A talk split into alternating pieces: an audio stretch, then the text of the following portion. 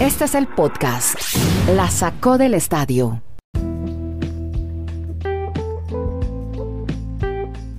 Episodio 596. Gracias por darle play a este podcast. 20 minutos hablando de deportes americanos. Estamos con Kenneth Garay en Bristol, Connecticut, Dani Marulanda en El Retiro, Colombia, Andrés Nieto desde Santiago de Chile. Hoy le ponemos hashtag numeral a Ruden nuevamente, el famoso coach homofóbico. También tendremos a los Dodgers, a los Giants, Cristiano Ronaldo, José Altuve, Astros de Houston, Bravos, Freeman, todos esos con hashtag NFL. Eso para reforzar sus tendencias en redes sociales. La NBA y Dinamarca en las clasificatorias por Europa, la Copa del Mundo de Qatar. Hace pocas horas Decimos esto cuando producimos este podcast. Terminó el juego, quinto y decisivo juego que van a enfrentar al equipo de los Dodgers y al equipo de los Gigantes de San Francisco fuerzan a un quinto juego y forzamos a Garay a que nos cuente rolletes sobre los Dodgers que lograron coronar en su Dodger Stadium. Hola Kenny, ¿cómo le va, hombre? Desde Alaska hasta la Patagonia, ¿no? O desde Arica hasta Punta Arenas. Desde Arica hasta Punta Arenas, desde Alaska hasta la Patagonia, en todo el mundo. La sacó del Estadio Podcast. Un abrazo, Andrés. Un abrazo al gran Dani Marulanda. Sí, señor. Lo, ah, gracias a usted que baja todos los días este podcast en Spreaker y en Los Dodgers de Los Ángeles por segunda vez en menos de una semana, estaban en peligro de eliminación. 52 mil aficionados allá en el de Stadium en Chávez Rabin. 7 a 2 la victoria sobre los gigantes de San Francisco. Mookie Betts, con Roneo y remolcó tres carreras. Will Smith pegó cuadrangular y los Dodgers mantuvieron con vida su temporada. Ahora se van a enfrentar en quinto y definitivo juego mañana a los gigantes de San Francisco. Por los gigantes, o mejor, por los Dodgers, iría a la lomita nada más y nada menos que Julio Urias o sea que el mexicano sería el encargado de lanzar en este quinto partido de los playoffs del béisbol de grandes ligas y web lo haría por los gigantes de San Francisco. Quinto y definitivo, y le dan la pelota al mexicano Urias para definir si los Dodgers van a la serie de campeonato. Allá ya tienen rival esperándolo y nos lo va a contar el gran Marulo. eso es en Oracle Park, ¿no? Ahí en San Francisco. El Oracle Park, exactamente, ahí. Ahí donde, ahí donde los homronazos, allá por el jardín derecho, terminan cayendo en el agua. En la bahía, exactamente. Y hay unos desocupados en unos botes recogiendo esas, esas bolas. La sacan del estadio, así como la saca del estadio todos los días Dani Marulanda. Y la sacan del estadio, Dani, los latinos, Altuve, Correa, los Astros. Quinta serie de campeonato consecutiva. ¿Cómo está, hombre, Marulo? ¿Qué tal Andrés? Abrazos para quienes, para todos nuestros oyentes. Ojalá yo fuera uno de esos desocupados que tiene un yatecito de esos, que se van tranquilos a buscar bolitas allá en la bahía de San Francisco. Ojalá este podcast algún día nos retire y nos no, pero muchos están, oh, Dani, pero muchos están ahí en una lancha piragüera de esas que uno ve en Santa Marta. Sí. Pero usted puede ir a buscar bolitas a la cascada también. Eso no tiene problema. Por ir a buscar bolitas. Bueno, señores, hablando de esas pelotas calientes, Qué bonitas historias las de Atlanta Braves y el equipo de los Astros de Houston. comencemos con el tema de la Liga Americana y los Astros de Houston. José Altuve, siete carreras empujó en la noche anterior.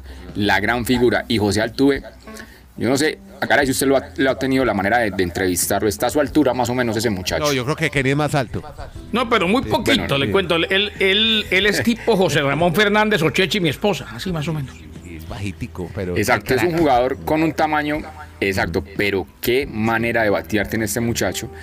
Y si usted lo compara con los amigos de los Yankees, que pretenden jugadores de dos metros, pues eso es lo, hermoso del deporte, que el talento siempre va a prevalecer a veces sobre todo el tema físico.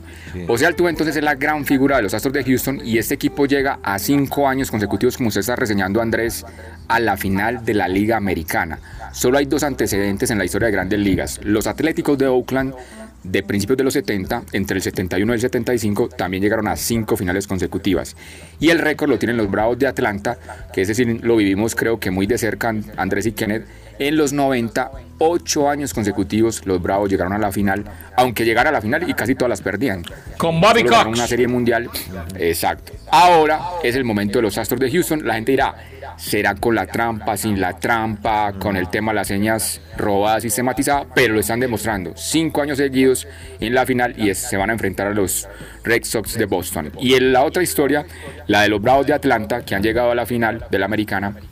Freddy Freeman es el hombre que se ha puesto la capa de superhéroe porque es un equipo que no tiene a Acuña, que es la cara de la franquicia.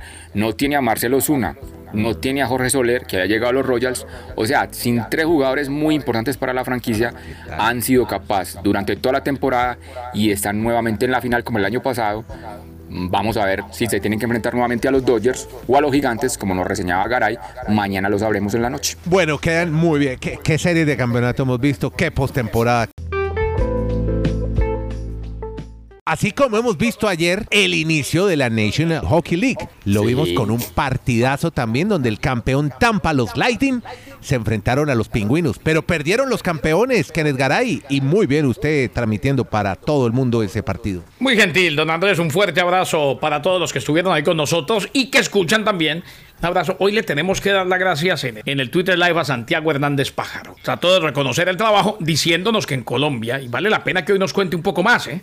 que en Colombia hay un equipo, una liga organizada, mejor, una federación organizada, y hay un equipo que inclusive por estos días está representando a Colombia en Miami. Sí, eso leímos en el, en el Santiago Hernández, el pájaro, para que lo sigan en Twitter. Gran tuitero, colaborador nuestro, colaborador ocasional cuando puede. Pero bueno, colaborador al fin y al cabo. ¿no? Sí, sí, sí, 6 a tremendo. 2 le ganaron los eh, pingüinos, los Penguins de Pittsburgh, Sí. a el Lightning de Tampa Bay. 6 a 2 entonces el resultado final, no se esperaba. Fue la ceremonia en la cual levantaron el banderín de campeones del año pasado. Ahí estaba el Stanley Cup, la gente enloquecida en Tampa. Sí. Y por ahí eso les pasó factura. Y anoche también Fue la primera presentación Sí. y terminó perdiendo Debut. el debut del Kraken. El, de- Kraken. Y digo primera presentación porque ya había estado en pretemporada, pero no había debutado en temporada regular. Del Kraken de Seattle visitando a los Golden Knights de Las Vegas. El ambiente del hockey en Las Vegas, a los que no lo han visto, vale la pena que lo miren. 4 a 3. El resultado final empezó perdiendo en condición de visitante, pero ya se puso en marcha la temporada del hockey sobre hielo. ¿Usted se imagina a Dani Marulanda viviendo en un hotel en el MGM todo, todo el año? Y pudiendo Sí, ver a los. Raiders y, y viendo al equipo de hockey, o sea, es- tiene, tiene Yo, entretenimiento todo yo el estoy año. seguro que le encantaría, ya, pero ya. en el fondo, en el fondo, Ajá. le rogaría a Dios porque no fuera en el MGM, Si no es- sino ahí en Miramar, cerquita Ah, al estadio para ver a los Dolphins. ¿Le gusta más? Y eso que les falta llegar a un. Ya dentro de poco vamos a ver un equipo de la NBA en Las Vegas. No se, no se hagan. Y próximamente partido de la NHL en México, Dani. también. No, qué barbaridad. NHL a México también. Y qué bien. Y, no, y próximamente vamos a ver en el Salón de la Fama a Kenneth Garay, otro latinoamericano que transmite en español o en castellano la, el hockey. Qué bien por nuestro. Yo gran quiero, amigo yo, Garay. yo- A- mí, a el Salón de la Fama, Sí. el Salón de la Fama no me importa. Lo, lo importante es que estoy en el Salón de la Fama de mis hermanos Madulanda y Nieto. Muchas gracias. Óigame, esos salones de la fama narradores también les dan anillo o no? Porque yo me tomo una foto al lado del anillo. Depende, depende, depende. Mucha gente vende que está en el Salón de la Fama y en realidad no está. Por ahí, a ver, eh, no estoy demeritando a nadie. A mucha gente el relato de algo se lo ponen en el Salón de la Fama. O sea, en lo que está es el relato. Correcto. Eh, pero en el Salón de la Fama como tal, creo que inclusive el relato de Arley Londoño en algunas narraciones de hockey está en el Salón de la Fama de la NHL. Pero entronizado al Salón de la Fama de los hispanos a Cooperstown, uno, Bob Canel, que ya le dieron de manera póstuma. Bob Canel que eh, narraba en español, pero Bob Canel eh, nació en Mendoza, es mendocino, de familia estadounidense y desde niño vivieron en Puerto Rico porque eran diplomáticos. Es más, tengo entendido que el, el que hablaba bien español de todos ellos era precisamente Bob Canel, relator latino, hablando español en el Salón de la Fama. El segundo, Jaime Jarrín, ecuatoriano, voz por los últimos, ¿qué? 60 años, de los Dodgers de Los Ángeles en español. Que anunció retiro por estos días. Y el otro, de los Marlins y de la cabalgata deportiva Gillette. Sí. Y por mucho tiempo en las transmisiones para todo el mundo del béisbol de grandes ligas, Rafael Felo Ramírez, que en paz descanse. Jairo Ramírez. Pero Bob Canel también fue voz de la cabalgata deportiva Gillette. Claro, claro. Pero- definitivamente. Yo creo- yo creo Pero que- digo, lo de Bob Canel es una es historia como- para un libro, sí. ¿eh? ¿Qué, qué reminiscencias? Pero- qué lindo. Pero yo creo Garay, que es como reconocer laures de algunos periodistas o trabajadores de medios de comunicación que hicieron algo por primera vez que otros no, o que al menos abrieron un camino. Yo creo que por eso es el tema de Arley Londoño. Algún día también voy a hacer un hilo con Arley Londoño. Eso. Yo antes de conocerlos a ustedes, ¿sabe quién fue, sabe quién fue el primer periodista que yo contacté aquí en un barrio, estrato normal en Medellín, a través de Yahoo, cuando ni siquiera existía Google? Sí. Yo me di cuenta que había un colombiano que figuraba que era que está en el Salón de la Fama de la NHL. Y yo, ¿eso cómo se comerá? Pero lo que nos cuenta Garay, no es que no es, no es tanto que, que sea ya la imagen de él o el busto entronizado, sino que como fue el primer latino en transmitir hockey en el año 93 Sí, exactamente. para los Estados Unidos, por eso es que entonces cuando yo estaba en los 90 un estudiante, yo vi eso y empecé a escribirle y resulta que el señor me empezó a responder. Entonces yo no lo podía creer. Pero bueno, un di- otro diario de él. Y recordemos, y hay que de decir que, que a nivel de transmisiones de hockey como tal, primero fue Arley y está en el Salón de la Fama, o sea, tiene mención en el Salón de la Fama de la NHL. Después fue Hammer, cuando Arley se fue para Atlanta El con hermano. CNN. Sí. El hermano que en paz descanse, que murió en un accidente, La atropelló voz, un carro. Hammer Londoño, la voz. La voz, Hammer la voz. A la candela. Radio Eh, que lo atropelló un automóvil en, en Orlando, lamentablemente. Y el último, el último que recuerdo en hockey en español fue Omar Orlando Salazar, amigo, colega y compañero, que también fue relator de, de las Panteras. Bueno, qué, buena, qué buenos recuerdos. Ay, óigame, hablando de anillos, les cambio de tema así abruptamente. Tenemos que hablar del amigo Gruden, que ya quedó hasta sin anillo de honor, Kenny. Lo que se escribe, lo que se dice, hoy tiene más consecuencias que nunca. Y estos son ejemplos o son situaciones que lamentablemente pues nos muestran el camino a seguir. El día de hoy John Gruden, no solamente ahora que lo sacan del anillo de honor de Tampa, sino que el ejemplo para todos aquellos, el precedente mejor para todos aquellos que todavía utilizan este tipo de, de lenguaje ofensivo, homofóbico, racista, insultante y demás. Eh, ahora lo sacaron del anillo de honor de Tampa después de que lo habían hecho renunciar a los Raiders de Oakland por el escándalo de los correos electrónicos en los cuales le tira a los eh, afroamericanos, a los LGTBQ, a los LGTBQ, en fin, a una cantidad de, de minorías y, y como que saca todo el odio o todo lo que trae de equipaje de lo que vivió tal vez en su niñez, en su infancia. Eh, y resulta que no solamente que lo sacan del anillo de honor, sino que, hombre, uno se imagina, y ayer eh, Madulanda ponía algo en el Twitter y en el grupo de WhatsApp, uno se imagina que en la vida va a volver a tener trabajo, no en fútbol americano de la NFL, en fútbol americano en cualquier lado. No creo que le vuelvan a dar ni una sola oportunidad ni en la liga canadiense, es más, ni siquiera en la liga que tienen los muchachos de Medellín en Colombia. Y lo otro, tampoco creo que le den la posibilidad, mucho menos, de volver a ser comentarista deportivo como lo fue en Monday Night Football por muchos años, porque eh, no ha sentado un buen precedente. Ya, que unos digan sí, que eso fue hace mucho tiempo, lo que sea, pero estamos tratando de ser mejores personas. Yo estoy seguro que es verdad lo que él dijo, que no quería herir a nadie, pero tuvo que pagar las consecuencias y que nos sirva de ejemplo para todos. Venga, hoy, hoy John Gruden tiene 58 años. De pronto no va a tener problemas económicos, ya tiene su vida resuelta, la de sus hijos, la de sus nietos. Pero bueno, laboralmente lo que nos dice Kenneth va a estar muy impedido de desempeñarse en lo que antes había hecho. Pero hay que contextualizar, o sea, a este señor que hace, y yo lo recuerdo perfectamente, Kenneth Andrés, porque nos tocó transmitir ese Super Bowl con Álvaro Martín, le dio la alegría más inmensa en ese momento a la historia de Tampa, porque nunca habían ganado un Super Bowl y ahora ya lo están pateando de esa organización, porque no lo, sacan del anillo de honor. O sea, a este punto le van a sacar hasta el anillo de qué? De compromiso de su esposa. O sea, este señor parece que hubiera matado a un papa. Y yo no voy a entrar aquí a defender a nadie, ni defensor de los pobres, ni abogado, mejor. Pero venga, a mí lo que, lo que yo cuestiono es por qué es tan selectiva esta situación. Si ustedes van a escuchar el Super Bowl y André le va a pedir un gran consejo a Andrés, en el Super Bowl, en el show del medio tiempo, no vamos a tener a personas como Eminem, Eminem. como Snoop Dogg. Claro. ¿Cuál es la letra que ellos, cuál es la letra que ellos los ha hecho famosos? No están denigrando de la mujer, no están, no, sé, yo, yo realmente no lo entiendo. Sí. Pero, No, pero yo- yo, sí he yo visto lo- muchas redes sociales. Entonces yo digo, ¿por qué a unos el peso de la ley les cae con todo y, y hay otros? Entonces, ah, no, es que no son empleados de la NFL. Esa, esa igualdad no la tendremos nunca. Y Yo entiendo lo que dice Madulanda, y es más, tiene razón Madulanda en muchas cosas. Pero ojo, eh, es muy difícil borrar del mapa a todo el mundo. Lo que pasa es que cuando se está en una posición como esas y se es una figura pública, sobre todo en un deporte, donde la juventud mira la NFL y tiene lamentablemente a todos estos protagonistas del fútbol americano y demás y de los deportes como ídolos, hombre, eh, definitivamente hay consecuencias todavía mucho más graves. Eh, entiendo lo que dice Madulanda y sí, no se mide con la misma vara, eso lo entiendo, pero son precedentes como estos los que harán que el cambio se dé.